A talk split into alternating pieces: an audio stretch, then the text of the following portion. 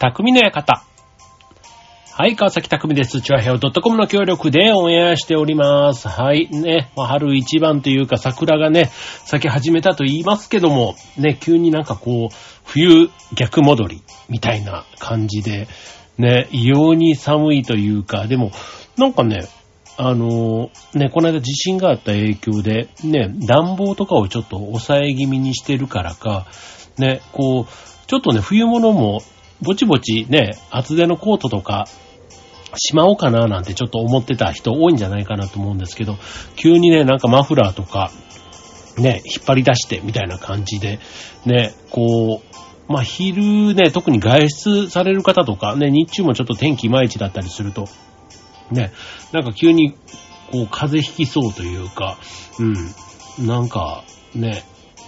こう、足元もね、こう、雨が降ってたりするから余計なんでしょうけど、ね、寒いなーって思っていますけども、ね、もうすっかり暦の上ではね、春だし、ね、もう卒業シーズンね、もうすぐね、本当にもう、春休みっていうことだからね、本当はポカポカしてていい時期なんですけども、はい、まあまあまあ、ね、まあそれはそうとしまして、ね、なんかあの、まあ月並みですけど年度末で、まあいろいろね、こう、年度内にやっとかないとダメなこと、ね、会社勤めの人なんか割とそういうの多いかなと思うんですけど、あの僕の場合はね、なんかその仕事ということでは全然なくって、ちょっとね、買った本とかをね、全然読んでなくって、なんかそれをね、こう一生懸命読んで、ちょっとあの、クリアしないとなって思ってるのがあるんですよ。うん。まあそれは別にあの、自分が好きで買った本だから、楽しみで読みたいっていうのももちろんあったり、あとはちょっと自分のね、勉強で読まないと、みたいな、ちょっとあの、うん、まあでも、なんか嫌で買ったわけじゃなくて、ね、いつかやりたいなと思ってるやつだから、なんかそういうのをね、年度ないっていうね、一つ区切りの中でやりたいなぁなんて思ってて、いつも枕元というか近くには置いてるんですけど、ね、そこにあるとまた安心して読まなかったり、あとね、こう仕事に行く時とかカバンの中に忍ばせてたりするんですけど、やっぱりそれでもね、音楽とか聴いちゃったりとか、ね、なんかあと座れたら寝ちゃったりとかね、なんかそんなんで、なんか意外と持ち歩いて、こう本の表紙ばっかりがだんだんこうね、こうボロく、ね、丸くなってきたりとかして、ね、なかなかね、本がね、なんか読まない理由というか、なんかそればっかりがね、自分の中であって、結局どっちやねんって話,、ね、話なんですけど、そう、えー、というね、話を今していますけども、まあ何を言いたいかと言いますと、あの、僕はですね、読書がね、あんまり得意じゃないんですよ。読書が苦手。まあ、あの、ね、よく劇団とかやってて台本とかをね、あんだけこう覚えるんだからよっぽどね、なんかその文に対して、で、言葉に対して、なんかこう強そうなイメージをね、こう印象としては言われるんですけど、いやいやいや、これね、あの、そういうのと読書、ね、だから新聞とか雑誌とか好きなんですよ。なんですけど、小説を読むとか、なんかね、特にそういう、あの、まあ、ビジネス誌でもそうなんですけど、100ページとかあるね、ああいったものをね、ずーっと文字を見てるとね、ほんとなんか疲れちゃうというか、だから映画の字幕が苦手っていうところともちょっと近いのかもしれないんですけど、なんかね、あの、苦手なんですよね。でも一方で、あの、速読術なんていうのでね、本当にパラパラパラパラってあの、ね、単行本5分ぐらいで読み切っちゃうみたいな、なんかそういう能力があると、なんか人生だいぶ違うんだろうな、なんて思ったりもするわけですよ。ね、あとはまあ本の虫なんていうね、本の、ね、そういうなんか本を読むことがとにかく好き。まあ活字中毒みたいなね。なんかそういう人もいたりするわけで、まあなんか僕もね、小説嫌いじゃないって言ったら嘘だな。うん。でもなんかね、たまにハマる小説とかあるんですよ。だから一日でそういうのってやっぱり読み切っちゃうぐらい。そう。だから、なんかそういうのに時々巡り合うと、なんか、とてつもない、こう、なんか達成感と疲労感とか、なんかどっちも込み上げてくるような、そんな感じがあるんですけど、まあ、でもね、あの、読書習慣、ね、趣味読書なんていう方、ね、たくさんいますけども、あの、ね、読書習慣、ね、こう、まあ、秋とかね、そういうなんか読書の秋とかって言ったりとか、あと、まあ、春のこういう時期とか、あと天気が悪い時とか、ね、あと電車の、とか飛行機のね、長距離移動の時とか、ね、なんか読書をする習慣ってあるとやっぱり人生豊かになるんだろうなとか思うわけで、はい。まあ、ただね、いざ呼び始めると眠くなったりね、途中で飽きたり続かないっていうね、そんな悩みも僕だけじゃないはずです。そんな悩みをお持ちの方は。ということで、今日のテーマ、読書力でお送りしたいと思います。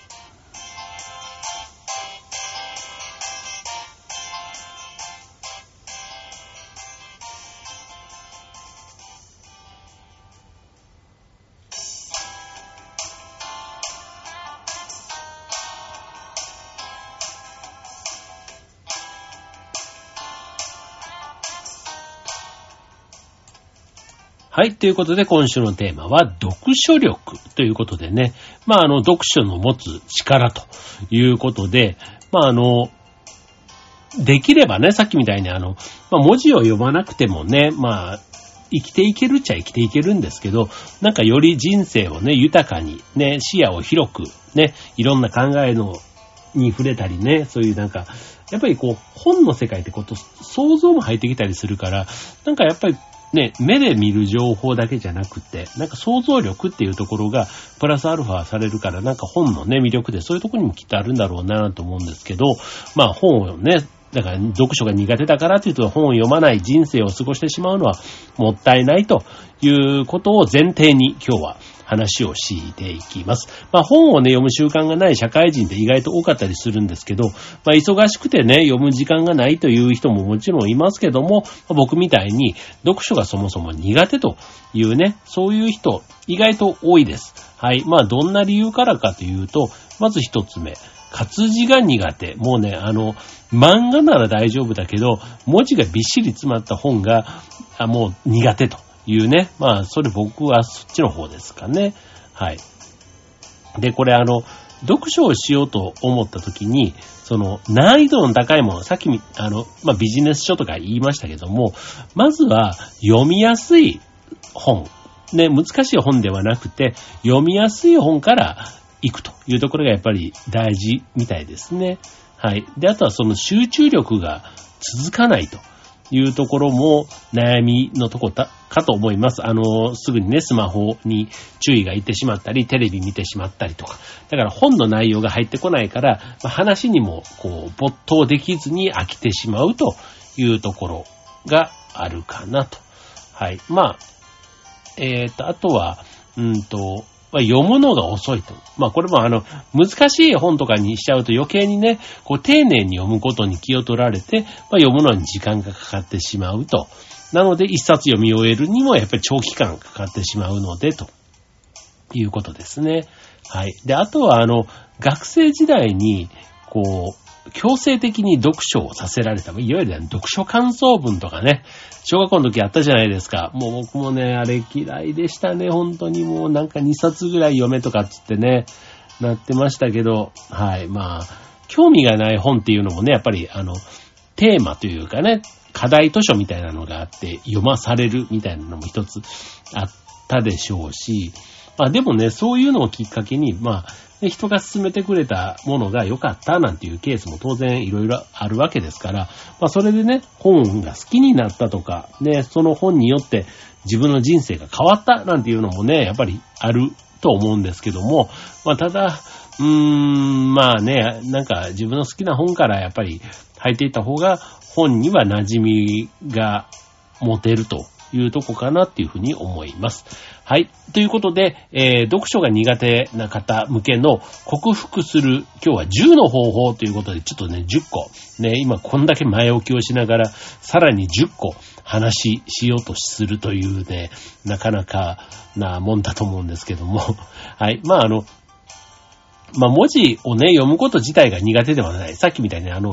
スマホで文字を読んだり、あとはね、漫画とかでも文字を見る。まあ、だから文字自体がダメってわけではないんだけども、読書に対して、まあ難しいとか面白くないとか、まあそういう人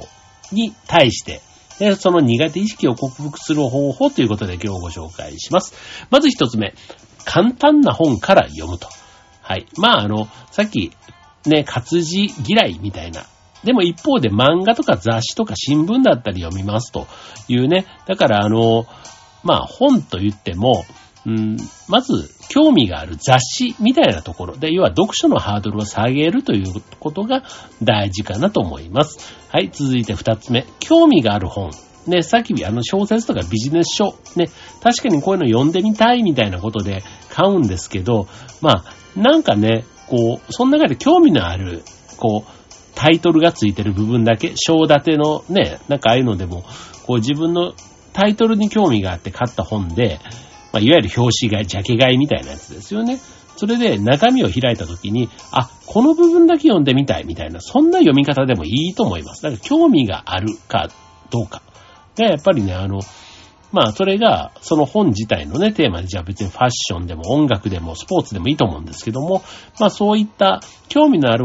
本を読むというところから、まあ好きなことについてだからね、知識も深めようっていう、そういうまたモチベーションというか意欲もあって、まあ本の世界に少し一歩近づけるチャンスになるんじゃないかなと思います。はい、続いて、時間を決めて読書を習慣づける。これはね、僕ね、できな、できないんですよね。なんか一日これっていうね、その固定の時間でね、なんか縛られるのがあんまり好きではなくって、まあただね、仕事が忙しい人は、なんか読書の時間っていうのをね、まあ1日15分とか、あとまあそれがね、朝なのか寝る前なのか電車の中なのか、ね、ですけども、なんかここっていうのを決めてみるっていうのは確かに1日15分だけでもね、私立もでね、1ヶ月ずっとやればっていうところってあるじゃないですか。はい。まあそういうね、習慣づけるっていう意味で、まあ筋トレなんかもね、こういきなり激しくやると長続きしないから、まあ自分のペースでできる、ちょっと一回目というか、ね、緩めることをしばらく続けていくみたいなところが、自分にとってもね、まあ、面白いというか、丁寧、優しいみたいなところが大事かなと思いますね。はい。続いて、面白い本を探す。まあ、これもね、あの、人の評価、ね、多く、あの、ご飯とか、ご飯屋さんとか行くときにでもね、こう、グルナビとかでこう、5つ星じゃないですけど、こう、3.5点以上だったら良いと言われるね。な、ああいった基準のところで、まあ人がね、じゃあそういう意味でこの本は面白い、ね、ベストセラーですとか、ね、言ってる本は、まあまあ、あの、多くの人が面白いというわけですから、ちゃんとね、面白い理由があるわけですよ。ね、だから、まあそういうところの、なぜこれが面白かったのかっていう、なんか同じ感覚になるためにその本を手に取ってみる、なんていうのもね、あの、入り口、導入としては悪くないんじゃないかなと思いますね。はい。あとはまあ気に入った本、ね、面白い本が、まあ作者とかがいるんだったら、ね、その作者をなんか順番に読んでいくみたいなのもあるかな。まあ読書量を増やす。ね、量を増やして慣れるって意味であるかと思います。はい。あと、読書に集中できる環境に行ってみると。ね、家でやろうとしたらどうしてもね、誘惑が多いです。テレビ、スマホ、あとはまあ、ね、横たわったりするとダラダラして眠くなっちゃうみたいな、なんかそんな誘惑もあったり気が散りやすいという環境があるので、まあ本を読むのに一番適した場所という意味で言うと、例えば図書館、ね、まあ、あの、図書館だとね、まあ、死後禁止だし、あの、周りでね、基本みんな本を読んでるから、まあ、自分もね、スマホをちょっと我慢して、本を読んでみようかなっていう気になるんじゃないかなと。で、あとは、あの、カフェとかね、あの、自分がこう、なんとなく気分が集中しやすい場所みたいなところに本を持って出かけてみるっていうのも悪くないと思います。はい、続いて、電子書籍やスマホを活用すると。本を読むっていうのは別にね、も今の時代ね、紙の本を持たなくてもいいわけですから、まあ電子書籍みたいなものでね、手軽に手に入れて読んでみると。はい。で、続いて映画やドラマの原作を読む。ね。あの、読書は苦手でも、映画やドラマが好きみたいなってあると思うんですよね。だから気に入った映画、ドラマでも、やっぱり原作とかがあったりするわけで、なんかそういうのだと、ね、あらすじが大体わかるから、ちょっと読み飛ばしながら読んでみても意外と内容が、ね、しかもその、しかも、えっ、ー、と、映画とか、ね、ドラマからは伝わってこない、なんか感情みたいなものが、あの、本を、読書を通じて伝わってくる可能性があると思います。はい。で、続いて8つ目。理解できないところがあっても読み進める。まあ、これはね、あの、読み飛ばしながらっていうことで、あんまりね、最初のと書きというか、ね、前説的なところから後書きまでね、びっちり読むってなるとやっぱりしんどいので、はい。まあ参考書でもないので、あの、理解できないところがあってもね、まあそれはもう適当にというか、あんまりこう遡って読み返したりするとかじゃなくって、まあ完璧に理解できなくてもふーんぐらいな感じで、なんとなく雰囲気をね、つかみながら読んでいく。まあ流れを読んで楽しむっていうところが大事かなと思いますね。はい。あと、えー、9つ目。全部覚えなくても良いと。まあ、あの、内容をね、あの、やっぱり同じページを2、3回読むと、僕の、みたいな、僕、そんなになんかね、うん、そう。一個一個の文字をちゃんと読むとね、遅くなるしね、しんどくなっちゃうから、割とこう、サラサラとね、読むんですけど、なんか5ページぐらい読み流したのに、あんまり頭に入ってこないときに、もう一回そういうときはね、2度3度読み直すことがあって、そうするとね、やっぱりね、あの、ね、そんなに気合入れて読むわけじゃないんですけど、あ、そういうことねってなんか改めて理解できることがあったりするので、まあちょっとね、あの、まあそういう意味での覚えなくてもいいっていうのがあんまりにも覚えなさすぎると、あらすじが全然頭に入ってなくて、なんかね、それこそこう読むこと自体がなんか目的みたいになったりしが、してしまいますので、まあただ、あの内容をね、そんなにがっちり一一言一句把握するっていうとこまで気負わなくていいという意味ですね。はい、続いて、えー、最後、えっ、ー、と、10番目。付箋を活用する。ね、えー、読み終わってしまったら、ね、あの、これいいなって思った言葉とか、ね、ああいったのが意外とね、本の中に変え、一文字とか、あ一文とかで書いてあったりすると、そういうのってね、意外と後で振り返って見つけるのが大変だから、まあそういうね、気に入ったワード、文章があったら、まあ付箋をつけておくと。いうことで、まあ、一回読み終わった後にね、後でこの本の中でどこが自分が一番心に響いたか、みたいな、そんなところでね、その本を振り返ってみるっていうのもいいんじゃないかなと思いますね。まあ、気に入った内容とか、あと心に響いた言葉みたいなところを、ね、印象づけるために付箋を残しておくというのがいいんじゃないかなと思います。はい。まあ、あの、僕もね、読書が苦手と言いながら、子供たちがね、小学校とかで読んでた本とかがね、意外とね、小説ですよ。あの、桜桃子さんのね、桃の缶詰とかね、ああいったなんかやつとかだと、文字もそんなにね、ちっちゃくないから、そう、なんか意外とさらっと読めたりするなーって、うん、思います。はい。まあ、絵本よりはちょっと難しいですけど、ただ、いわゆる小説とかよりは、エッセイみたいな感じかな。なんかそういうのから入っていってもいいかもしれませんよね。はい。ということで、ね、まあ、読書には様々なメリットがありますと。ね、えー、知識や教養を深めることで、自身につながったり、あとは話題もね、膨らむので、コミュニケーション力がアップするきっかけになるんじゃないかということで、で、あと仕事にね、関係のある本を読めば、まあビジネスの場で役に立つこともあるでしょうし、ね。あとは、あの、本を通してね、非日常体験ができるというのも、ある意味なんかリラックス効果みたいなところがあるんじゃないかなと思います。はい。ということでね、そんな、こんなの本話でしたけども、ね。まあ特にあの読書の秋とかね、そういったことに引っ掛けて今日はやってるわけではないんですけど、はい。まあなんか春のね、ちょっとあの、外出ね、本当だったら暖かくて出かけたいけども、花粉がなんていう方はね、まあ家でもうちょっと、なんか用がなければ過ごしたいっていう、そんな、まだね、季節ですので、はい。まあちょっと読書、ね、苦手な人なんかは今日の話参考にしてみてはいかがでしょうか。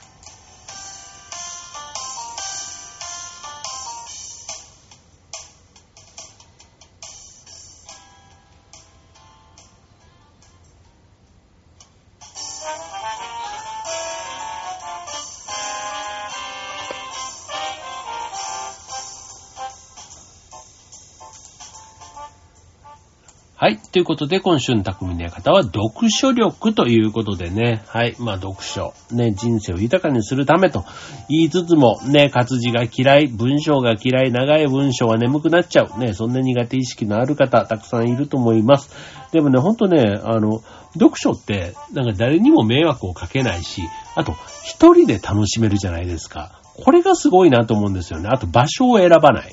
うん。っていう意味では、なんか娯楽としては、すごいこう、なんかエコというか、ね、あの、自己完結って意味のすごくいい趣味だし、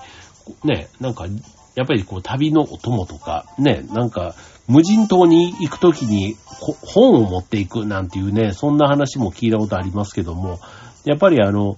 ね、景色とかから伝わってくるものがたくさんありますけど、なんか文字っていうのの中で、文字を通じて、こう想像力が育まれるというか、磨かれる、ね、豊かな感性とかにつながるみたいなところは、なんか文字が持つ力なんだろうなぁなんて思いますよね。はい。まあ、読書っていうね、今日テーマでお送りしていますけども、ね、まあ、こういう感覚ってね、日本人じゃなくても海外の人も同じなのかな？なんか、ね、まあ、もそういうね、海外でもいろんなね、有名な小説ありますけども、なんかね、原書と、その和訳されたものみたいなところの、なんかギャップをね、自分はその英語で感情表現をしたコミュニケーションっていうのがなかなかね、まだ全然あの、追いつかないので、そう、やっぱり日本人として、なんかその、特に喜怒哀楽ね、面白いみたいなところは、やっぱり日本語って、なんかすごく豊かだなぁなんて思ったりもするんですけども、うん、なんか海外のね、うん、なんか英語の表現の中で、ね、まあコメディなんかはね、結構わかりやすいかなと思うんですけど、うん。なんかそれ以外の表現って、ね、英語の中でもね、当然いろんな感情をね、表現するワードはあるわけですけども、はい。なんか、やっぱ感覚的に、日本人にはわかるけど、海外の人にはあんまりなんか馴染みのない感覚みたいなのもあるような気がしますよね。はい。でもそういうのもね、なんか読書っていうね、一つ切り口で、うん。まあ、日本語で書かれた小説、ね、文章だから表現できてることってきっとあるだろうし、うん。なんかこれ、ね、英語で書かれた、そういう、こう、小説な、ね、たくさんありますけども、ね、なんかああいうのだとね、なんか伝わらない感情、逆に伝えられる感情っていうのもあるかもしれないですよね。はい。まあそういうね、さっきあの映画とね、あの、原書との比較みたいな話をしましたけども、はい、現象だからこそ垣間見える世界みたいなのがね、特に映画、ドラマみたいなアイドルの原作本とかにはね、あったりするようですので、必ずしもね、映像化されたものと原作が同じ世界ではないという意味でも、まあ読書、ね、なんか、そういうことを通じて、その、ね、事実を、というか感覚的なものもね、わかれるんだとしたら、なんか読書っていうね、一つの扉をね、こう自分の、